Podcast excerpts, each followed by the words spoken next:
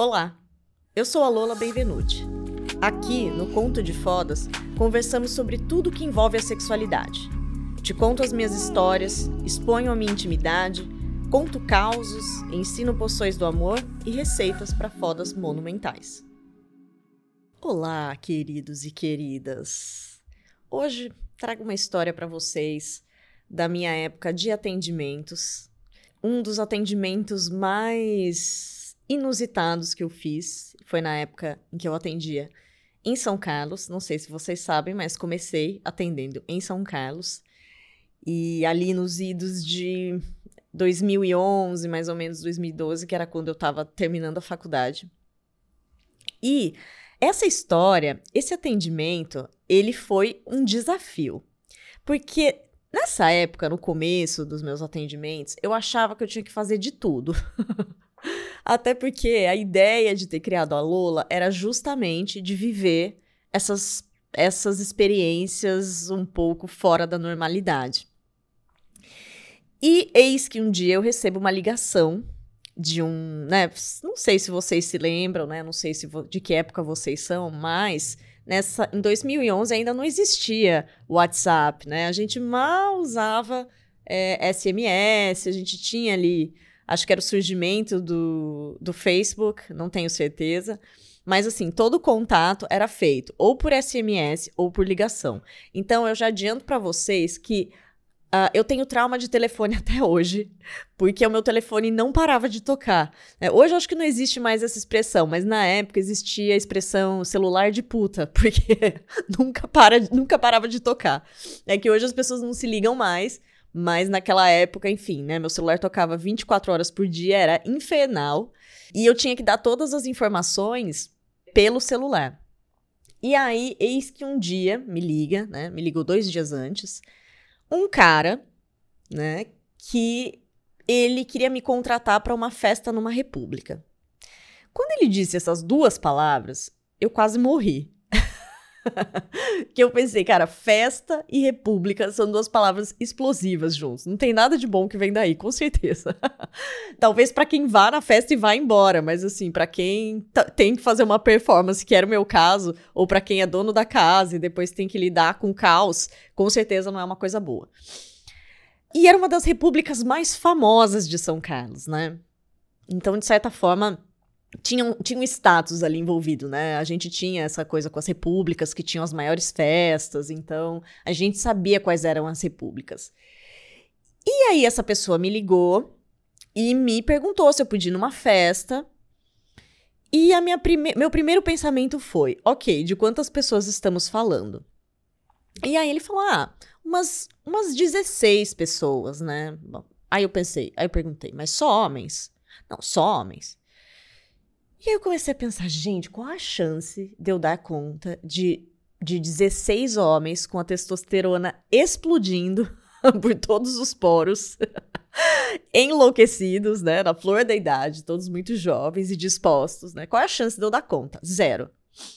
E aí eu perguntei, olha, é, vocês contrataram mais alguém? Só vou eu? E eles e ele me disse que tinha contratado mais uma, mais uma, uma garota. Eu não conhecia, né? As outras meninas é, de São Carlos eram meninas que atendiam pelo site, então eu nunca tinha, nunca tive nenhuma colega que atendesse lá para de repente poder poder chamar, poder, enfim, tirar dúvidas, entender se era, esse era um atendimento que valia a pena ou não. E mas enfim, é, topei morrendo de medo, né? Eu não sabia. Realmente, eu não sabia o que esperar, né? E eu fiquei os dois dias posteriores, né? Que só seria, acho que numa sexta-feira. Ele me ligou na quarta e seria na sexta. Eu fiquei com dor de estômago os dois dias, porque eu nunca tinha feito aquilo. E é claro que quando o cara me ligou e perguntou: Ah, você faz festa em República e tal? Eu, claro, claro, faço, já fiz várias. E essa é a história da, da, da, minha profissão, tá, gente? Assim, várias coisas que as pessoas me perguntavam, me ligavam. Ah, você tem experiência com tal coisa? Eu não tinha a menor experiência, mas eu fingia que tinha.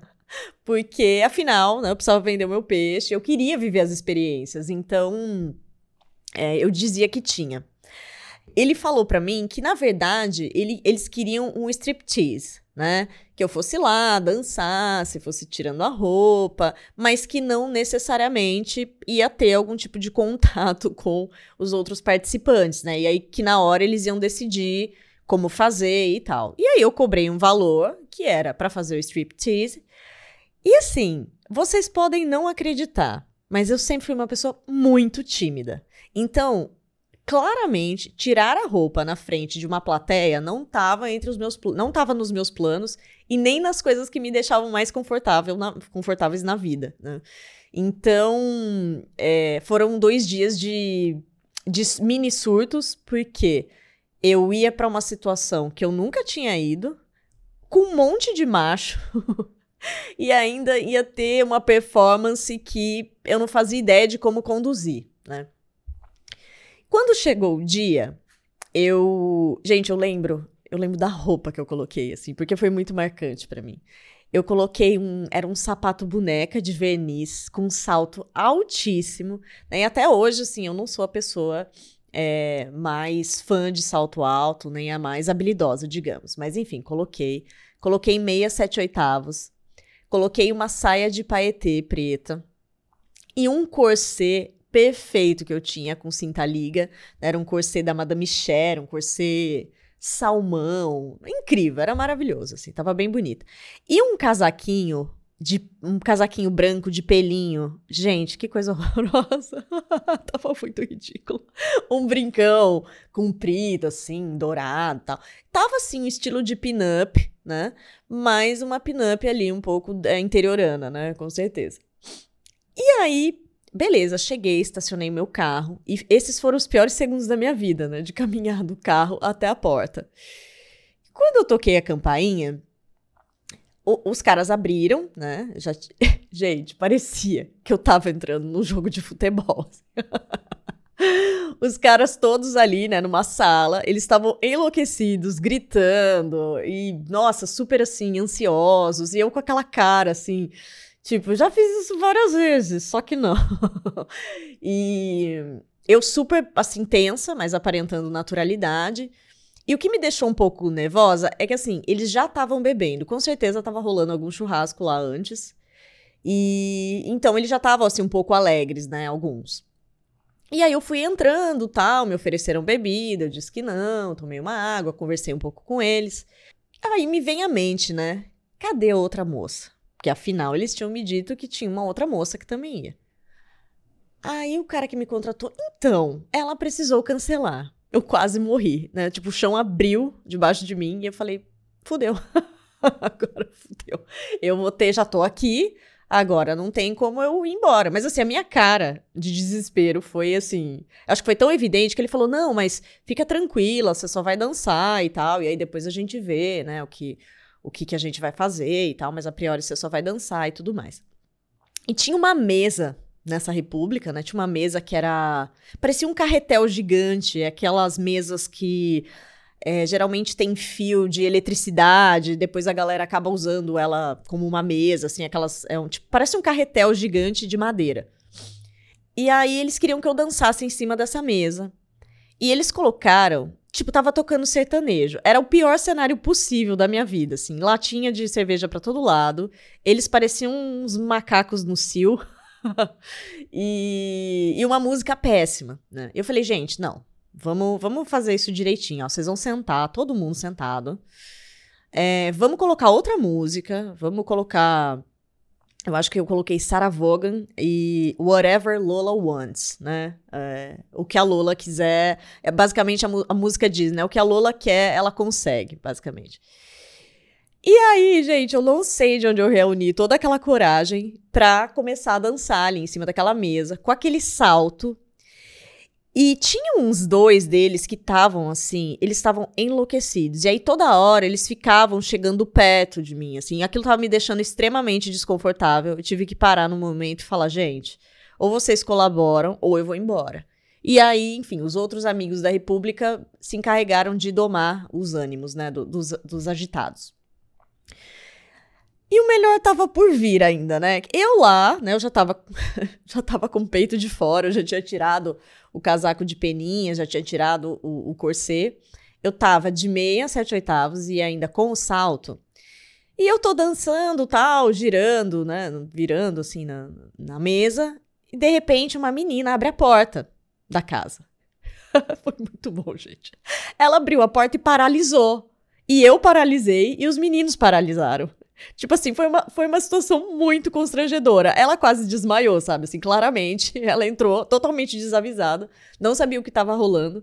E eu não sei, enfim, quem ela era, a gente não falou sobre isso. Depois acabou dando um problema que eu vou contar para vocês, que talvez ela tenha tido a ver. Mas enfim. Esse foi, assim, foi, é, assim, parecia cena de filme. Todo mundo congelou. E os caras ficaram um pouco apreensivos, mas enfim, a gente já tava ali a continuar.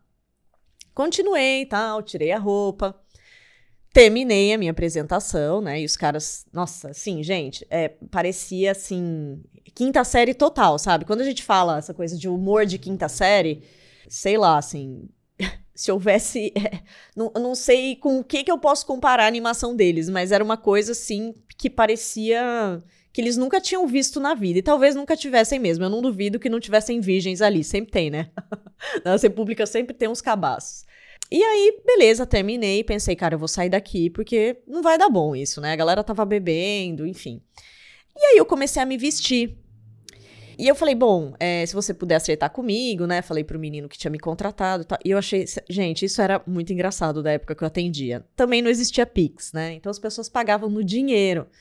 E principalmente os estudantes, né? Era aquela coisa de dinheiro contado. Então, você imagina, na República, cada um deu um pouco. Então, assim, eles me deram uma bola, um bolo de dinheiro. com nota de 2, de 5, de 10. Você tinha, você via que realmente tinha sido uma caixinha, sabe assim. Então eu achava isso muito engraçado, assim, eu via que realmente os caras, sei lá, economizaram dinheiro de pinga pra estar tá ali, entendeu? Eu achava isso muito muito engraçado. Aí o cara me pagou e eu tava pronta para ir embora. E aí, dois deles começaram: não, mas fica um pouco mais. Não, a gente queria, né? A gente queria ficar com você e tal. E eu pensei: tá, mas quantos vão ser, né? E aí eles conversaram entre eles, enfim, para chegar num. Gente, isso é a pior coisa que existe para negociar na vida, porque você tá lá, eles estão todos desesperados mas você precisa otimizar o seu tempo, né, a sua produtividade, porque, meu, eu ia ficar muito cansada, né, não dava. É, e era muita gente para gerenciar, então eu, eu tinha que pensar num valor imaginando que, enfim, eram várias pessoas ali, né? Então tinha que fazer um combo, porque eram estudantes. E assim, gente, eu queria fazer esse tipo de atendimento, porque para mim era divertido, né? Então, assim, não é que eu cobrava um milhão de dólares, não, eu achava divertido. Então, eu também não dificultava a vida deles, eu ficava meio com dó. É, até eles perguntavam, ah, estudante paga meia? Não chegava a pagar meia, mas tinha, tinha assim, uma certa facilidade, porque eu era estudante, eu também entendia como é que era. E, e aí, meio que ficou combinado que seriam algo. Eu não lembro exatamente, mas eu lembro que era bastante. Era tipo seis a oito caras. E aí eles me levaram para um quarto, era uma casa gigante, me levaram para um quarto lá. E, gente, assim, a, o melhor momento, assim, dessa da parte 2, eu via uma fila. Eles estavam em fila. Parecia que eles estavam na escola, sabe? Esperando para entrar na sala de aula. Eles realmente estavam numa fila, esperando a vez deles, né? E aí, alguns não se preocupavam, né, de ir com um amigo, se é que vocês me entendem, né? E aí, enfim, cada um tava ali numa ponta. Foi uma experiência muito interessante. Não foi o meu primeiro homenagem, né? Eu já tinha feito outros, mas foi muito legal, porque chegou um momento que, tipo, tinha quatro pessoas perto de mim e eu já não sabia mais quem era quem, né? E, e aquilo foi uma sensação muito interessante, de uma certa vulnerabilidade no meio daqueles homens, né? E algo extremamente excitante, né? De saber que eu era tão desejada. E foi uma situação assim, acho que foi a situação em que eu uh, saí com o máximo de pessoas, né? Então foi assim, foi um divisor de águas na minha carreira, digamos. e aí, depois que finalmente, né, tivemos saciados aí os orangotangos no cio, eu pensei, nossa, gente, eu tava morta, vocês imaginam, né? Assim, a, a, ali é testosterona que não acaba mais, né? Então eu tava muito cansada e fui tomar um banho. Chego no banheiro, tem mais, sei lá, quatro pessoas ali. E aí, de novo, né, no banheiro, né, esses caras desesperados. E eu já tão cansada. Eu falei, não, tá bom, vai, entra aqui e tal. E aí a gente, a gente desenrolou ali, né? Eu e mais os quatro. E eu fui para casa, gente, me sentindo curioso, né? Porque os haters vão dizer: nossa, que vagabunda, que coisa horrorosa, que história péssima, né? Mas eu, eu lembro que eu saí com um sorriso no rosto de quem, assim, cara, eu sou muito foda. é curioso, né, assim, porque eu era uma menina, gente, assim, eu era magrinha, assim, eu era super insegura, acreditem ou não. Eu não sei de onde eu tirava, assim, coragem e libido para enfrentar essas situações, né? Mas estando ali, era um ambiente muito muito excitante para mim, muito provocante, né? ser desejada, ver as pessoas ali te olhando, é, foi uma das situações mais legais que eu fiz em termos de festa, né? E o que aconteceu de ruim depois é que eu escrevi essa história no meu blog e eu dei alguns detalhes, né? Eu nunca dava nome, mas eu dizia alguma coisa. Ah, fulano tinha um bigode, ciclano tinha uma tatuagem. E eu lembro de ter feito comentários com ele sobre esses detalhes. E aí, alguns dias depois, isso foi mais ou menos no tempo, né, que eu fiquei famosa, comecei a dar entrevista para vários veículos de comunicação. Então, meu telefone, que já não parava de tocar e realmente nunca mais parou.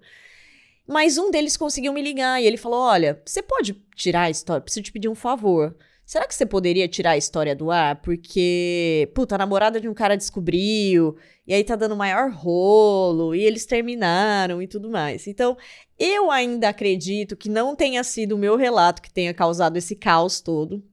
Eu acredito que a menina que viu aquela situação deve ter contado para as amigas, porque afinal aquela não era uma cena que se via todo dia, né? E aí, enfim, deve ter dado ruim para os meninos lá, porque alguns deles namoravam, enfim, tinham relacionamentos.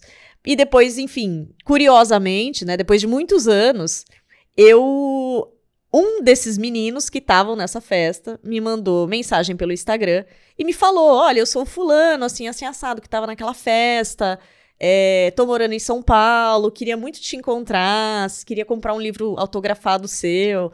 E, e aí escrevi, né, o livro para ele com o codinome que eu dei para ele nessa época, que foi o codinome que eu usei no blog. E ele ficou super feliz. Enfim, a gente não teve a chance de se reencontrar, mas esses reencontros, mesmo que, que virtuais, são muito legais. Porque me fazem entender que essas pessoas também tiveram um carinho por mim, né? Eu, eu me lembro de muitas pessoas de uma maneira muito carinhosa, pessoas que me tocaram muito. Então, é muito legal saber que eu tô aí na, nas memórias das pessoas, né? E em especial desse desse cara que estava entre os presentes dessa aventura aí surreal, né? Um dos meus maiores desafios profissionais. Ai. Bom, gente, eu espero que vocês tenham gostado. Esse é o primeiro conto de fodas e espero ver vocês nas próximas. Bom, esse foi o primeiro episódio de Conto de Fodas. Eu espero que vocês tenham gostado tanto quanto eu.